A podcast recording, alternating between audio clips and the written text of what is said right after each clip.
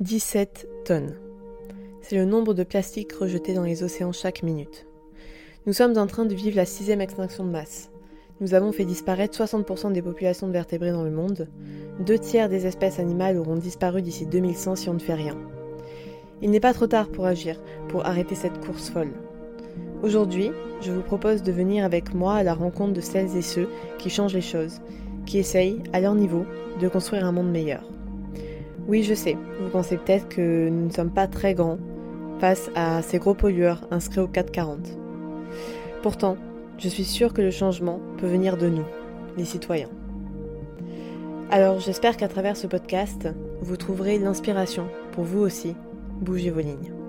Je suis Marion, bienvenue sur Bouge tes lignes.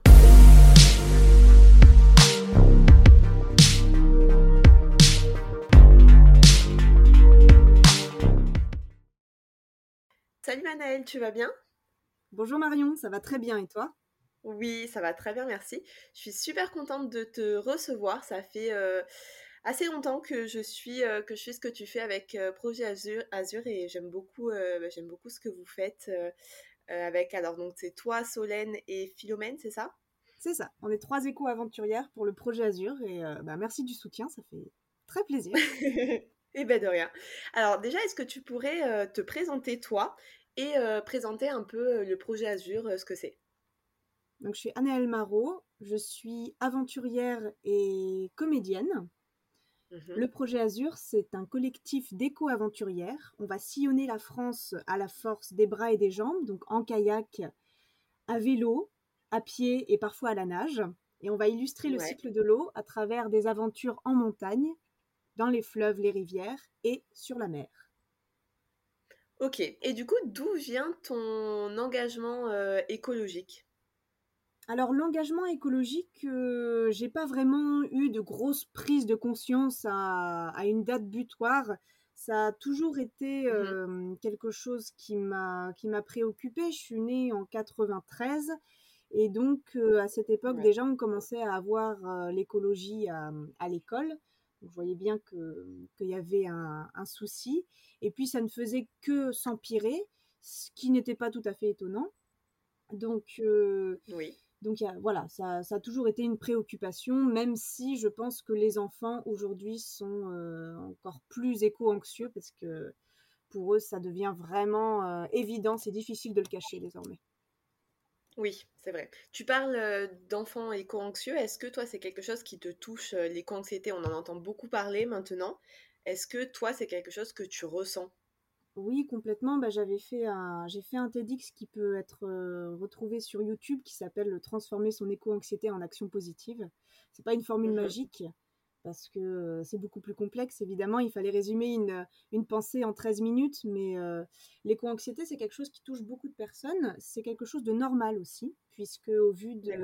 Enfin, à partir du moment où on est sensible au sort de la planète dont on fait partie, c'est tout à fait mmh normal d'être éco-anxieux parce qu'il y a de quoi.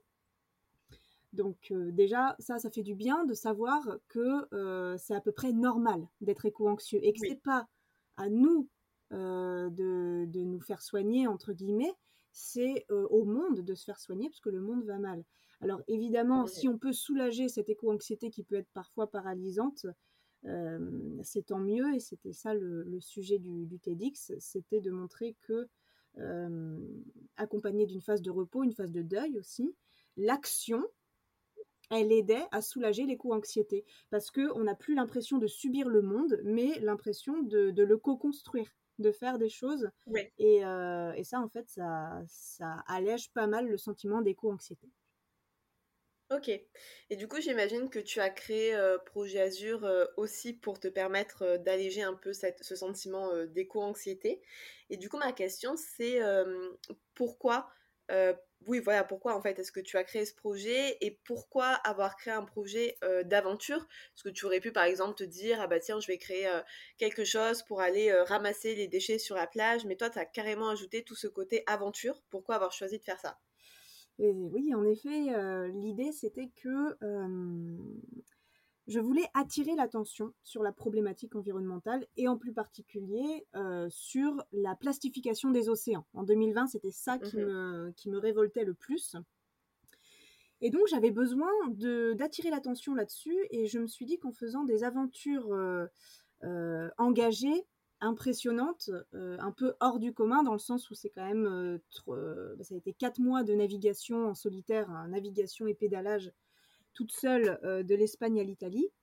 Donc ça, ça, ça permettait d'attirer l'attention de la presse pour ensuite délivrer un message, attirer l'attention avec la performance pour ensuite délivrer un message euh, environnemental derrière.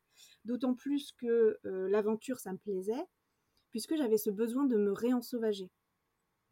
J'ai grandi dans un, dans un village et, euh, et, hum, là, dernièrement, j'étais dans des grandes villes, j'étais à Avignon. Et donc la nature est peu présente, beaucoup, mmh beaucoup j'utilise les écrans, j'utilise beaucoup l'ordinateur pour le travail, mon téléphone, etc. Et je me suis dit, mais en fait, moi, j'ai besoin de me réensauvager. J'ai besoin de me reconnecter avec la nature. Et, donc, c'est pour ça que je suis partie euh, sur des aventures euh, en solitaire et euh, en kayak et à vélo pour voilà, être au plus proche de cette nature, me réensauvager un petit peu, puisque bah, faut imaginer qu'on dort dehors.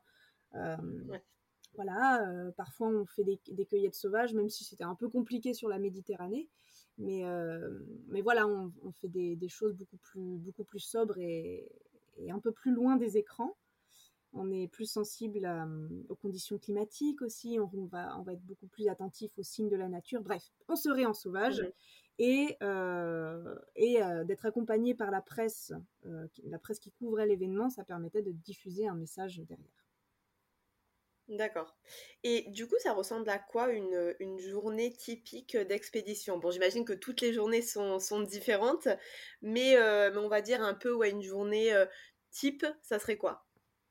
Alors, si on prend une journée type de navigation sur la Méditerranée, euh, d'abord, c'est prendre le temps de, de, se réveiller, de bien s'étirer, de préparer le corps, déjà au mmh réveil, donc ça va être une petite séance de yoga. Ouais.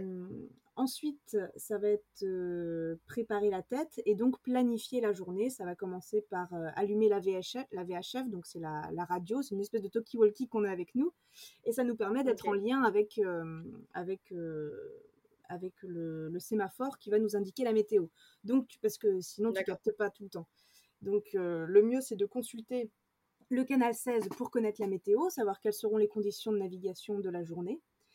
Mmh ensuite manger un petit peu et puis commencer à planifier euh, selon aussi ce qu'on observe, selon la météo, euh, quels vont être les bords qu'on va tirer, jusqu'où on va aller. Euh, et, voilà, ça va être beaucoup de, ça va être beaucoup d'instinct aussi un petit peu. Enfin, c'est pas de la magie non plus. Hein, c'est très, comment dire, c'est très sécurisé et, très une rigueur quoi à avoir. Voilà. Et puis, mais bon, il y a aussi beaucoup d'instinct. Il faut vraiment écouter son, instinct, écouter son corps. Si on se sent fatigué, si on n'est pas de bonne humeur, ben, on va pas forcer à faire des, à se mettre en danger à faire des longues distances. Euh, voilà. Puis une fois que j'ai terminé ma navigation, l'idéal c'est d'arriver vers 15-16 euh, heures au spot euh, où je souhaite bivouaquer pour avoir le temps de me reposer, de manger, lire un livre et puis euh, me coucher très tôt pour pouvoir recommencer à naviguer très tôt, puisque la navigation, le meilleur temps pour naviguer, c'est très tôt le matin, puisque il n'y a pas de vent et il n'y a, pas de, a pas de bateau. Et quand on est en petit kayak et que parfois on croise des énormes yachts, bah, et bah ouais, t'as as ce délire où tu dis waouh, mais c'est incroyable. Moi, je suis à la force de mes bras, je, je, ramasse les déchets, donc tu es dans une démarche vraiment de, de rendre la nature plus propre euh, qu'elle n'est, d'être euh, le plus discret possible. Et tu vois ces énormes yachts qui sont sur un autre délire. Et, euh, et ça, ça c'est assez flagrant sur la côte d'Azur. Ouais. Et est-ce que, justement, quand tu croisais ces yachts, est-ce que tu te disais pas un peu que tu étais, on va dire, inutile C'est très fort comme mot, mais un peu devant cette démesure de est-ce que finalement ce que je fais, ça a un impact? Parce qu'à côté, tu as des gens très riches qui possèdent des yachts, qui prennent l'avion pour faire des distances ridicules et qui prennent l'avion au moins trois fois par, par semaine. Enfin, du coup, à côté, est-ce que tu te sentais pas un peu toute petite, quoi? Bah oui et non. Et en effet, alors d'abord oui, puis ensuite non. ouais. L'exemple le, plus flagrant, ça a été à Monaco. parce que quand je suis arrivée à Monaco, alors là, c'était vraiment, vraiment. J'imagine que c'est impressionnant le nombre de yachts qu'il y a. oui, le nombre de yachts et puis aussi la bétonisation de, du littoral, le fait que ce soit sur plusieurs étages et, et le prince de Monaco avait entendu parler de l'expédition, donc il, il, m'a reçu et, et ça a été incroyable. J'avais encore de la Posidonie, Posidonie dans les cheveux presque et là tu arrives, tu tu, te fais accueillir dans, le palais, euh, le palais princier avec, euh, avec tout le protocole et tout ce que ça représente. Enfin, c'était vraiment très violent. C'était très très violent de passer d'une sobriété extrême avec avec la nature et arriver dans, dans, le luxe et l'opulence et, le raffinement. C'était incroyable. Et en effet, au début, quand je suis partie sur cette aventure, je me suis dit, mais euh, j'étais pleine de pleine d'espoir aussi et de presque cette euh, presque cette, cette mission un peu de, de, croisade où tu te dis waouh je vais je vais sauver la planète je vais peut-être pas la sauver mais en tout cas je vais vraiment y participer et avec beaucoup d'optimisme et puis un peu de naïveté puisque je ne me rendais pas compte de la de l'ampleur de la pollution plastique Mmh euh, et, en effet, parfois, euh, quand, quand, tu vois ces exemples-là, justement, d'ultra riche, enfin, ouais, si d'ultra consommation, peut-être pas tant d'ultra riche, même si souvent les deux sont liés, mais faisons pas de généralité. En tout cas, c'est l'ultra consommation, l'ultra artificialisation qui, est, euh, qui est flagrante et qui est déprimante. Et, et en effet, là, quand tu te rends compte de ça, que tu prends les, les, les, en pleine tronche, quand tu vois à quel point on saccage la nature, je me dis ouais mais c'est pas gagné. En fait c'est très très loin d'être gagné. Donc il y a eu une petite phase de deuil, mais il y a une petite partie de naïveté qui est partie. Ça, ça m'a transformé mhm. cette aventure. Hein. Ça, ça m'a enlevé de, de l'innocence. Et, euh, et, là j'ai compris qu'en effet euh, j'allais j'allais pas changer le monde. Donc il y a eu une petite phase de deuil. Et puis euh, et puis même en sachant ça, même en sachant que c'est déjà très tard, ce n'est pas non plus trop tard. C'est très tard pour agir, mais c'est pas trop tard. Et, et, et, donc désormais, je n'ai plus vraiment ce, ce, sentiment-là de euh, on va jamais y arriver, parce que euh, certes, la bataille est loin d'être gagnée, mais elle est juste. Et se battre pour une cause qui est juste, c'est en tout cas pour moi, je, me sens alignée.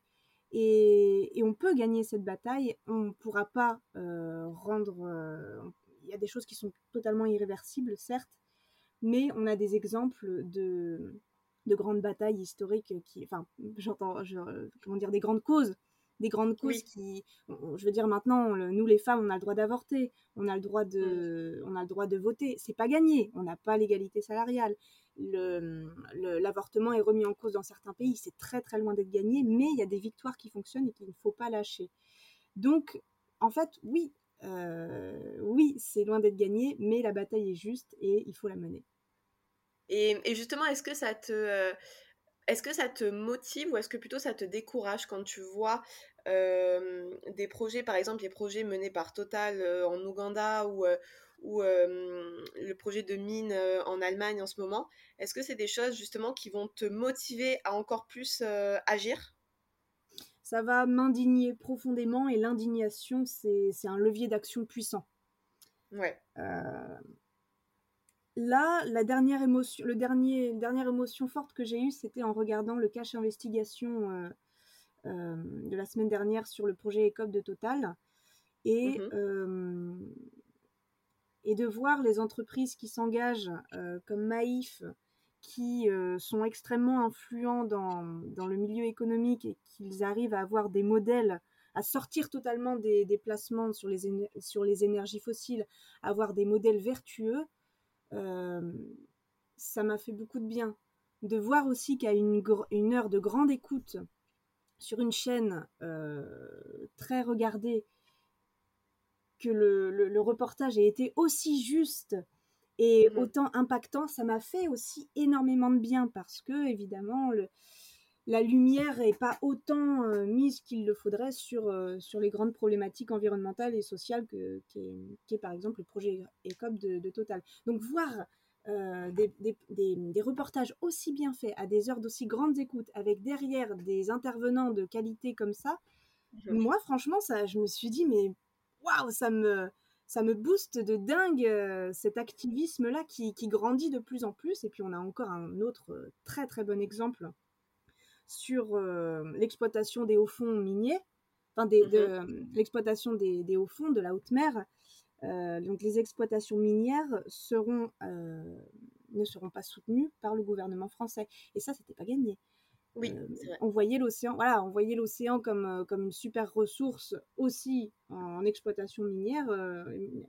Emmanuel Macron avait l'avait dit, il avait dit ça à un moment que que, ça pouvait être une ressource intéressante. Et ça y est, euh, non, le, gouvernement euh, s'est engagé à ne jamais euh, soutenir ce genre de, d'exploitation-là. Donc ça, c'est, pas rien. Et, oui, c'est, vrai. Voilà, donc il y, a des exemples vraiment de, de, que, comme quoi l'activisme fonctionne. Mais mmh c'est pas le plus simple des métiers, évidemment. Oui, c'est sûr.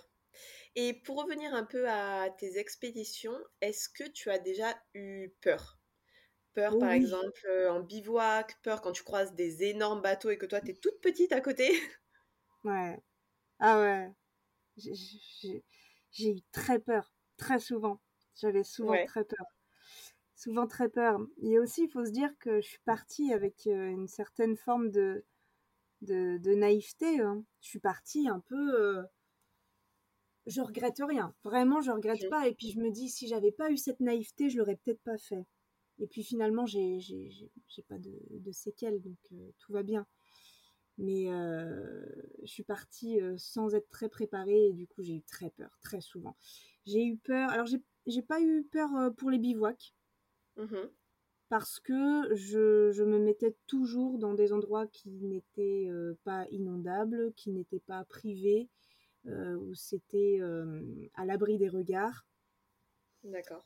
Donc euh, non, ça j'avais j'avais aucun aucune crainte. Je dormais sur mes deux oreilles, ça c'était bon. Mais les moments où j'avais peur, c'était euh, c'était euh, c'était plutôt en navigation. Là, j'avais j'avais vraiment peur parce que parce qu'il y a des passages de cap qui sont très violents où en fait tu vois pas ce qu'il y a derrière. Et donc si tu vois pas ce qu'il y a derrière et que tu n'as pas un minimum d'expérience dans, dans la navigation en mer, bah, en fait, tu te retrouves à être totalement emporté par cette force de la nature qui est bien, bien, bien supérieure à la tienne. Mmh oui, c'est sûr. Et, et est-ce que les gens que tu croisais, j'imagine que tu as croisé pas mal de personnes pendant tes expéditions, est-ce qu'ils te, est te soutenaient Est-ce qu'ils te prenaient pour une folle Qu'est-ce qu'ils en pensaient? Ils ne croyaient pas. tu m'étonnes. Ils ne croyaient pas du tout, où ils me disaient mais, euh, mais non, et puis bah si, en fait. Et euh, waouh! Ouais, alors déjà, euh, la première chose qu'on me disait, c'est mais, mais t'as pas peur en tant que femme? C'était la condition de femme qui, selon eux, était la plus, la plus problématique. Mmh ouais, donc on, me prenait un peu pour, pour une dingue, et puis il y en avait aussi beaucoup qui me prenaient un peu pour un, pour un, héros, une sorte de, personne justement qui, qui, n'a pas peur, euh, qui, qui y va. Et euh, bon, bah, c'est normal, on, imagine toujours euh, les gens, enfin, les personnes qu'on rencontre, qu'on connaît peu, on voit que, waouh, qu'est-ce qui est impressionnant, on voit pas tous leurs défauts. Donc, je recevais beaucoup d'amour, c'était chouette, enfin, beaucoup d'amour, beaucoup de, remerciements, beaucoup de, de soutien aussi. Euh, mais bon, je gardais en tête que oui, enfin bon, ils ne me connaissent pas au quotidien aussi, donc euh, forcément. Euh. Mais oui, oui, non, beaucoup d'amour, vraiment beaucoup de soutien. certains m'ont pris aussi pour une folle, mais ne me le disaient pas. Ouais. Je, pouvais un peu le deviner, qui se disaient mais pourquoi elle fait ça, ça sert à rien. Ouais. Mais ils étaient mais, mais ils n'avaient pas le cœur de me le dire, évidemment. et, et, puis ils auraient pu me le dire. Je, moi, je sais pourquoi je le fais et je connais mes objectifs. Donc, euh. Et ben justement, du coup, tu parlais des, euh, des gens qui te disaient mais est-ce que c'est pas dangereux pour une femme? Et du coup, qu'est-ce que ça fait d'être une femme dans ce milieu? Parce que, enfin, je sais que moi, j'ai grandi avec ben, Mike Horn, par exemple, et tous les aventuriers que je suis, ben justement, c'est que des aventuriers. Et je m'en suis rendu compte quand j'ai commencé à, à, suivre votre compte sur Insta et en me disant, mais en fait, à chaque fois que je suis des, des, personnes qui font ça, c'est toujours des hommes. Et j'ai jamais entendu parler de femmes qui faisaient ça, alors que ça existe, il y en a plein. Et du coup, ouais, qu'est-ce que ça fait un peu d'être une femme dans ce monde qui est un peu considéré comme un monde d'hommes finalement?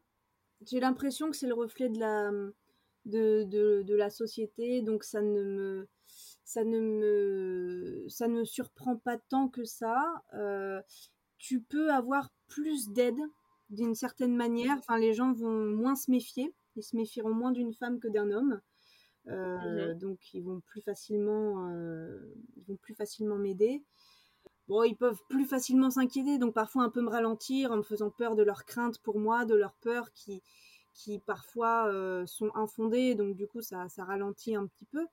Mais, euh, mais en tout cas, euh, on a plus de mal, du coup, on va avoir plus de mal à être soutenu. On va avoir plus de mal à avoir des fonds financiers. Les gens auront moins confiance en nous parce que le, la, la femme est moins identifiée comme étant aventurière. Donc euh, forcément, c'est plus dur euh, d'acquérir de la confiance. Par contre, euh, sur place, quand tu es sur l'aventure, les personnes vont être empathiques et vont avoir plus peur que toi-même. Ils vont avoir plus peur pour toi que toi-même t'as peur pour toi.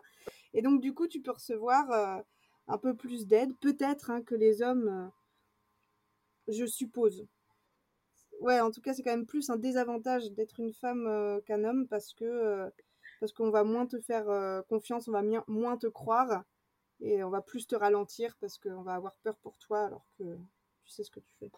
D'accord. Du coup, ouais, pour toi, c'est vraiment, c'est vraiment un désavantage dans ce milieu, quoi.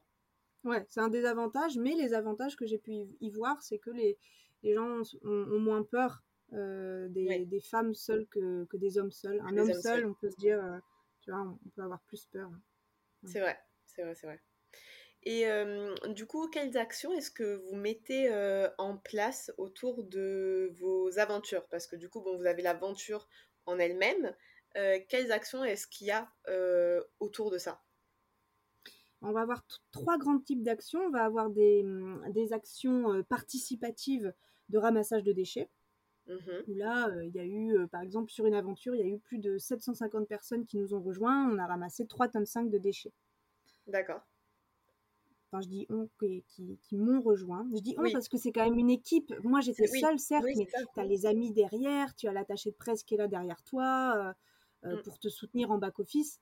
Mais, et puis, tu avais toutes les associations que je rencontrais aussi qui m'aidaient à organiser ces événements. Donc pour répondre à ta question, pardon, de, de quelles sont nos actions qu'on met en place pendant ces, expéditions, on a les ramassages de déchets, on a euh, de la science participative. Par exemple, Solène, quand elle a fait sa grande traversée des Alpes euh, à vélo en solitaire, elle, euh, elle s'arrêtait une fois par semaine pour faire des relevés de qualité de l'eau et de qualité de l'air. Mmh avec un protocole d'observation des micro-invertébrés de rivière. Et puis, Philomène, euh, qui cette année a descendu la Loire à la nage et à vélo, elle a, elle a fait une grande fresque euh, peinte de la biodiversité de la Loire avec plus de 200 participants. Pour la plupart étaient des enfants. Et ils dessinaient les oiseaux, la, végétation aussi de leur Loire à eux. Si bien qu'on a mhm. une évolution de la Loire, de la montagne jusqu'à l'estuaire avec la, les biodiversités et les paysages qui changent. Ouais, Ok. Et tu parles euh, du coup euh, d'enfants qui étaient, qui étaient présents sur ce, sur ce projet. Est-ce que pour toi c'est quelque chose euh, d'important de, je reprends ton terme, de réensauvager un peu les enfants et que ce soit quelque chose qui soit par exemple plus présent à l'école Enfin, c'est vrai que à l'école c'est pas quelque chose, moi à part quelques cours d'orientation en forêt, j'ai pas eu grand chose proche de la nature quoi. Est-ce que pour toi c'est quelque chose qui est très important? Complètement c'est c'est la base de comprendre comment fonctionne notre environnement. Et mmh puis, on aime ce qui nous émerveille et on protège ce que l'on aime. Mmh c'est très important de se reconnecter avec la nature pour que ensuite quand, on, quand, on, va voter, quand on va acheter, quand on est consommateur, quand on va travailler, quand on sera grand, quoi, qu'on sera adulte et qu'on sera responsable, on pourra mmh faire des choix en fonction de, de ce qu'on sait. Et quand tu es informé sur comment fonctionne la nature et à quel point elle est en danger, tout se fait naturellement. Et c'est ça l'idée, c'est de donner des clés aux enfants pour, euh, pour qu'ils comprennent le monde qui nous entoure. Et le monde qui nous entoure, avant d'être des téléphones portables, c'est la nature. Ok. Et euh, donc tu nous parlais de ramassage de déchets, euh, ça fait partie de vos actions. Est-ce que pour toi, le ramassage de déchets seul est utile? Je m'explique dans le sens où quelqu'un va aller se balader sur la plage, ramasser euh, des bouteilles plastiques, euh, des déchets, etc. Et puis il va rentrer euh, chez lui, aller faire les courses et acheter des bouteilles en plastique. Donc il va trier. Mais est-ce que si on continue ce cycle un peu de acheter des, choses en plastique, même si on ramasse à côté, même si on participe à des, oui, à des actions de, ramassage et qu'on trie, etc., est-ce que c'est quelque chose d'utile ou pas? Ou est-ce qu'il y a d'autres choses à mettre en place en fait à côté? C'est vrai que quand on sait que 20 tonnes de déchets sont déversés chaque minute, chaque minute, c'est 20 tonnes de déchets qui sont déversés dans les mers et les océans. Bon, c'est euh, ramasser des déchets sur la plage, c'est rien comme, euh, comme acte. Quand tu sais que à peine 7% de ce qu'on met dans la poubelle de recyclage est réellement recyclé, tu te dis ok, le recyclage pareil, c'est pas une solution. Donc, qu'est-ce qu'il faut faire? C'est réduire euh, les déchets à la source, puisque le, le, gouvernement et puis les, les, appels à projets euh, auxquels répondent les, entreprises euh, sont quasiment inefficaces. La gestion des déchets, elle est extrêmement mauvaise. la meilleure chose qu'on puisse faire par rapport à cette problématique-là, c'est de ne pas produire de déchets, donc avoir un maximum de réutilisables, acheter en vrac le plus possible, réparer, euh, refuser euh, les choses inutiles et avoir du matériel de qualité qui ne se jette pas. D'accord. Voilà, avoir un, compost aussi, récupérateur mhm. d'eau de pluie. Euh, tout ça, c'est des actions qui fonctionnent bien en termes de déchets. et c'est voilà, c'est ce qui est important. Après, les ramassages de déchets, ils vont servir à deux choses. Premièrement, à chaque ramassage, on va compter, catégoriser et comptabiliser chaque déchet qu'on ramasse et on va alimenter une base de données scientifique européenne pour ensuite faire du lobbying auprès des politiques et des industries en leur disant, mhm. voilà, euh, cette année, on a recensé plus de 70 euh, 000 personnes qui ont ramassé des déchets. On a ramassé 470 000 tonnes de déchets et il y a 45 tonnes de bouteilles de plastique Coca-Cola. Est-ce que vous pouvez euh, faire quelque chose par rapport à ça? Parce que nous, on est en train de ramasser des déchets qui, en fait, euh, il y a un robinet qui coule, un robinet de plastique qui coule, et nous, on essaye de vider cette baignoire avec une petite cuillère, mhm. en fait. Oui. Donc, en effet, euh, l'intérêt des ramassages de déchets, c'est euh, les données qui vont être extraites ensuite. Et l'autre intérêt des ramassages, c'est l'acte de protestation. C'est quand même assez fort de ramasser un déchet qui n'est pas le sien. Euh, et, quand tu vois des personnes ramasser, qui ont pris de, leur temps un dimanche matin pour aller ramasser des déchets, c'est un acte assez puissant comme, euh, voilà, comme communication. Et puis enfin, c'est toujours ça de moins qui ira dans les estomacs des poissons et, des mammifères. Exactement. Et du coup, tu parlais de, lobbying. Bon, là, on parle de, lobbying vert. C'est vrai que c'est souvent euh, mal connoté le lobbying, mais ça existe aussi le lobbying vert. Est-ce que ça marche le lobbying face à des entreprises? Comme tu parlais de Coca-Cola C'est quand même des entreprises qui sont énormes, qui ont un budget de dingue. Est-ce que, est que vraiment c'est, est-ce que ça marche en fait? Est-ce que c'est utile? On a des exemples comme euh, l'huile de palme qui euh, qui a fonctionné. Il y a eu mhm. ce boycott. C'est un peu le. Comment dire Le. le L'un des exemples qu'on connaît le, mieux, qui a le mieux fonctionné, c'est avec le Nutella, où il y a eu toute une campagne comme, qui a mis en, avant le fait que, euh, en consommant du Nutella, tu euh, participes à la déforestation et euh, au fait qu'il y a un déclin de, des orang-outans en Asie. Et ben ça, mmh ça, ça, a bien fonctionné parce que le Nutella, tout le monde en mange, tout le monde aime ça, moi j'adore ça. Euh, les orang-outans, c'est vachement mignon. La déforestation, c'est assez grave. Donc tout ça a fait que l'opinion publique s'est assez mobilisée pour interdire l'huile de palme, euh, enfin pour demander à Nutella d'enlever de l'huile de palme. Ça a fonctionné. Désormais, il n'y a pas, a pas d'huile de palme. En effet, ça, ça change. L'activisme permet de faire changer les choses. par contre, il faut rien lâcher. Là encore, cet, cet exemple aussi avec l'exploitation minière des hauts fonds a fonctionné, c'est assez récent. Ça fonctionne. L'activisme fonctionne et il est efficace. Ouais, c'est vrai que ça fonctionne et ça fait plaisir de voir euh, que nos actions ne sont pas euh, vaines finalement et qu'on a quand même une voix, même en tant que citoyen, on a quand même une voix et on peut, on peut faire changer les choses quoi. Ouais, mm. on peut. Et puis, euh, ce qui est chouette, c'est d'avoir des, actions individuelles chez soi et puis rejoindre des collectifs organisés pour pouvoir atteindre ces grosses, ces grosses entreprises. Mmh tu parles, euh, tu parles d'action individuelle. Qu'est-ce que, euh, qu'est-ce que tu peux mettre en place euh, comme action individuelle? Par exemple, quelqu'un qui, qui se dit, enfin, qui commence à prendre conscience de tous les enjeux écologiques et qui se dit, bon, il est temps que je change maintenant. Par quoi est-ce qu'il peut commencer? Eh bien, nous, on est sur la problématique de l'eau. l'eau qui est de mmh plus en plus polluée, qui est de moins en moins douce et de plus en plus salée parce que la Terre a du mal à, à retenir l'eau, l'eau douce. Mhm. euh, avec la bétonisation, par exemple, euh, et le fait qu'on pompe énormément d'eau, eh ben, elle se déverse dans, nos rivières et ça va très vite aller euh, en mer. Donc voilà, on a un problème d'eau douce. Et pour l'eau douce, en fait, on va avoir 150 litres qu'on va utiliser par jour pour la cuisine, pour se laver, voilà, pour aller aux toilettes, la douche, la machine à laver, le lave-linge, tout ça c'est 150 litres d'eau. Mais en réalité, si on prend l'impact du numérique, l'impact de s'habiller et l'impact euh, de ce que l'on mange, on est plus proche de 4000 litres par jour. D'accord. Et la plus grande ressource en eau, c'est la viande. Donc l'une mhm. des choses, moi, j'arrive pas à arrêter de manger de la viande. J'y arrive pas. J'adore le goût de la viande. Par contre, en sachant ça, j'ai énormément réduit ma consommation en viande et je ne vais manger mhm. que de la viande paysanne. Pas de la viande qui a été euh, euh, surexploitée euh, très loin. Et en fait, ça déjà, c'est un énorme impact et c'est le plus efficace. C'est de, de, manger local et de manger type méditerranéen. Donc méditerranéen, c'est moins de, beaucoup moins de viande que, que notre schéma français classique. Oui, en plus c'est quand même très bon pour la santé, euh, le type méditerranéen. oui, c'est super bon pour la... Bah ouais, on voit les, les, Italiens, les sardes par exemple, ils sont incroyables. Les sardes de Sardaigne, là, ils vivent plus de 100 ans, certains. C'est grâce à la, qualité de, de l'huile d'olive et le fait que, ouais, il y a beaucoup de fruits et légumes. On mange énormément de fruits et légumes là-bas.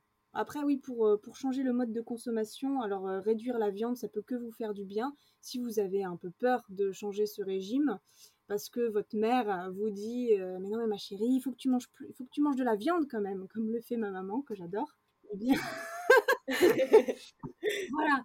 Tu te fais le bœuf bourguignon quand tu arrives à la maison euh, bon euh, eh ben eh bien oui en effet changer son son, son alimentation ça impacte son corps. Donc juste prendre le temps de, de, lire un petit peu sur sur, sur comment changer son, son, alimentation sans avoir de carence, etc. Mais manger moins de viande et de poisson, ça fait que ça fait que du bien. Vous n'allez pas être carencé en, mangeant moins de viande, moins de poisson.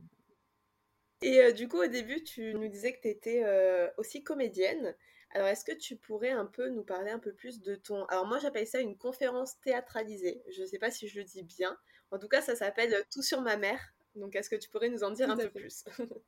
Ben, Tout à fait. Euh, cette aventure, ces expéditions qu'on fait, elles sont tellement tellement forte et euh, on, a, on a vraiment la, l'opportunité, on s'est donné les opportunités, et puis on a la chance aussi de, de pouvoir le faire.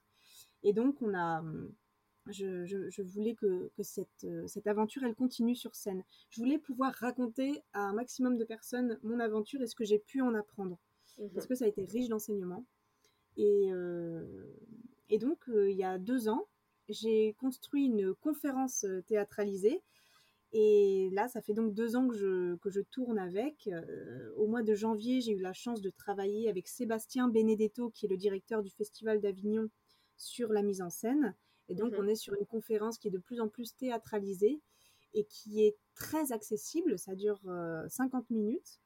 Mhm. Et je vais raconter mon aventure avec, voilà, ça va être un récit d'aventure mélangé à du contenu scientifique sur l'état de la mer. Ça passe très bien et à chaque conférence théâtralisée, il y a 30 minutes d'échange à la fin pour pouvoir échanger sur le ressenti de, ce que j'ai pu mettre en avant et, avoir une proximité avec, avec le public qui, qui me le rend bien. Ok, super. Et est-ce que du coup tu penses que l'art, c'est un moyen nécessaire pour faire passer des messages et des messages engagés? Moi, je prends souvent hum, l'exemple, je ne sais pas si tu l'as vu, mais de Camille Etienne qui avait mené une, action devant Total justement pour, pour ECOP et avec des danseurs et, c'est vrai que je trouve ça enfin je trouve ça magnifique à chaque fois des textes qui sont très bien écrits et, et, et tous ces danseurs qui, qui s'allient pour un pour un même objectif euh, qui, est le, qui, est le, climat, quoi, qui est la préservation euh, de l'environnement. Euh, est-ce que tu penses vraiment que l'art, c'est nécessaire pour faire passer des messages engagés et que l'art doit être finalement engagé en fait aujourd'hui? En effet, c'est l'art, ça va être faire passer des messages à travers des émotions. L'art, c'est un média, c'est un vecteur pour ressentir des émotions. Et la plupart mhm. des artistes sont sensibles. Par essence, quand tu es artiste, tu as une sensibilité. Et on est tous sensibles à, différentes causes. Je ne sais pas si l'art euh, qui n'est pas engagé, ça existe. Pour moi, l'art est forcément, forcément engagé à différents degrés, plus ou moins explicitement. C'est. D'accord. Voilà, encore une fois, on aime ce qui nous émerveille, on protège ce que l'on aime. L'art permet de ressentir de l'amour, permet de sentir de l'émerveillement, qui sont des leviers puissants d'action par la suite. Mhm. Ok. et, euh, et, toi, qu'est-ce que tu dirais à quelqu'un qui, euh, qui, vient te voir et qui te dit j'ai envie de lancer une action euh, pour, par exemple, pour dépolluer les océans, j'ai envie de faire quelque chose. Quel conseil est-ce que tu lui dirais? Enfin, qu'est-ce que tu, qu'est-ce que tu lui apporterais? Et et est-ce que tu lui dirais que bah, c'est facile, vas-y, tu vas voir, c'est super simple, ou plutôt c'est difficile, mais accroche-toi et ça vaut le coup? Ah, franchement, euh, je lui poserais beaucoup de questions avant de pouvoir euh, répondre correctement parce que ça dépend tellement du vécu de la personne, ça dépend de son degré de, de, connaissance du terrain, ça dépend de son degré de courage, ça va mmh. dépendre de plein plein de choses. Vraiment, là, c'est. Je vais essayer de trouver une réponse universelle quand même à ce que tu me dis. Peut-être dans un premier temps, ce serait de se renseigner sur ce qui existe déjà pour euh, rejoindre pour déjà rejoindre des causes qui peuvent avoir besoin d'aide. Euh, et puis une fois qu'on est assez solide sur la problématique, on peut partir de, de ses propres ailes pour compléter ce qui existe déjà. Voilà. Mhm. Ok, ok, très bonne réponse. Merci. Et euh, alors j'ai deux dernières questions pour toi que je pose euh, à tous mes invités. La première, c'est comment est-ce que tu vois l'avenir euh, Est-ce que tu es plutôt optimiste ou plutôt pessimiste face à ce qui nous attend? Mmh, je suis euh, un peu inquiète du degré de conscience. Euh, en fait, il y a des personnes pour qui euh, ça va être difficile parce que ils ont du mal à prendre l'ampleur du problème parce que c'est tellement traumatisant, tellement grave que certaines personnes ne vont pas arriver à engranger, à, à, à ressentir la. Ils, ils vont faire l'autruche, quoi. Ils vont, ils vont pas. Euh, moi, je suis un peu inquiète pour ces personnes-là parce que le jour où elles vont prendre conscience, si c'est trop tard, euh, elles vont, elles, vont, elles vont, elles auront pas été préparées. Et au plus tôt on est préparé, au plus on est résilient, au plus, euh, au plus on va s'en sortir, au mmh plus on va agir. Donc moi, je suis quand même un peu inquiète pour, je suis pas, je suis un peu moins inquiète pour toutes les personnes qui sont déjà déjà sensibilisées puisqu'elles feront les choix en fonction de, ce qui, de ce qui se passe. Mais je suis un peu plus inquiète euh, pour ces personnes qui ont accès à l'information et qui, qui, n'arrivent pas encore à, l'atteindre. Et je ne sais pas comment faire pour, pour qu'elle pour qu'elle l'ait parce que l'idée c'est pas non plus de c'est violent hein. je peux comprendre que face à la violence euh, on a des mécanismes de protection qui sont qui sont là euh, oui justement est-ce que ce que tu me parlais de tu sais pas comment faire pour que ces personnes se renseignent finalement, enfin sachent ce qui, attend, ce qui les attend. Est-ce que tu n'as pas l'impression que les, par exemple, les gens qui vont voir ta conférence, est-ce que c'est des gens qui sont déjà au courant des problèmes ou est-ce que c'est des gens vraiment qui vont découvrir ça et apprendre quelque chose? Parce que j'ai souvent l'impression que les gens qui vont voir des documentaires sur ça ou qui lisent des livres sur ça, c'est des gens qui sont déjà sensibilisés et que c'est un peu difficile d'atteindre des gens qui sont moins sensibilisés ou qui se disent non, le dérèglement climatique, ça n'existe pas, il se passera rien, vous verrez, tout va bien aller. Pour le coup, on a la chance d'avoir choisi un milieu qui n'est pas nécessairement écolo, c'est celui du sport. Mmh et donc, la conférence théâtralisée, elle s'appelle Tout sur ma mère, conférence théâtralisée d'une aventurière. Et sur l'affiche, tu me vois en un peu type Amazon. C'est une super belle affiche que je, vous invite à regarder puisque c'est Yann Arthus Bertrand qui l'a, qui l'a faite. Elle est, elle est merveilleuse cette photo, vraiment très jolie. Vous pouvez la trouver sur projetazur.com. Et, et donc cette affiche, voilà, tu me vois en guerrière avec ma pagaie euh, et, c'est la conférence théâtralisée d'une aventurière. Donc a priori, ça n'a rien d'écologique. C'est pas vert, c'est pas bleu, c'est rouge. L'affiche, elle est rouge et elle, est, euh, elle est énervée. Donc euh, quand, tu, quand tu vas voir le spectacle, t'es pas nécessairement au courant que ça va être sur l'écologie. D'accord. Donc on arrive à, ouais, à toucher des personnes qui sont pas nécessairement sensibles à ça. Et, là, c'est tout gagné. Mhm. C'est tout gagné.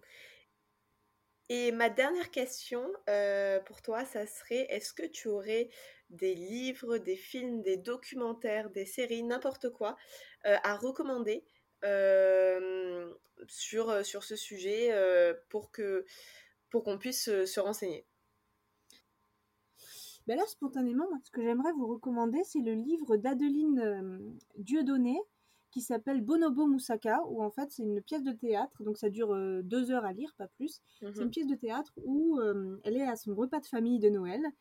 Euh, elle, elle est, elle est artiste, comédienne, mm, relativement engagée, il me semble. Et elle est avec les grands patrons d'industrie climato-sceptique et, extrêmement agressifs mhm. à table. Donc elle raconte ce, dîner improbable et c'est délicieux. C'est génial. Donc Bonobo Moussaka de Adeline Dieudonné. Hmm. En film, ce qui peut être vraiment chouette, c'est Legacy de Yann Arthus Bertrand. Je l'ai trouvé vraiment chouette parce que son, son, parcours est, vraiment intéressant. Euh, prévoir quand même une zone de décompression après parce que le film est extrêmement dur et ne met pas en avant les solutions, mais juste les problèmes. Donc, euh, faut s'accrocher, faut être prêt, faut pas regarder n'importe quand.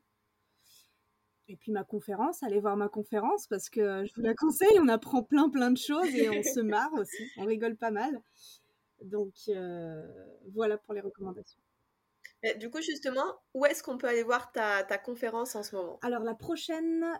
Euh, alors les prochaines qui seront, euh, pour lesquelles il y a encore des places, c'est euh, dans le sud de la France, ça va être le 17 mars à Sérignan-du-Comtat dans le Vaucluse, le 25 mars à Avignon au festival Escale Voyageuse, le 9 mai à Cray dans la Drôme et le 10 mai à Aix-en-Provence. Et ça va être euh, vraiment chouette. Il y a d'autres dates aussi qui sont en cours d'être euh, mises en place, mais je ne peux mhm. pas en dire plus. Par contre, euh, toutes les infos sont mises à jour sur projetazur.com euh, dans l'onglet spectacle. D'accord, super, parfait. bon bah du coup, euh, merci beaucoup Anaëlle d'avoir répondu à toutes mes questions. Merci beaucoup Marion, c'était un, un vrai plaisir. Merci beaucoup. C'est la fin de cet épisode. J'espère qu'il vous a plu, mais surtout qu'il vous a inspiré. N'hésitez pas à vous abonner si c'est le cas pour ne rater aucun épisode. À bientôt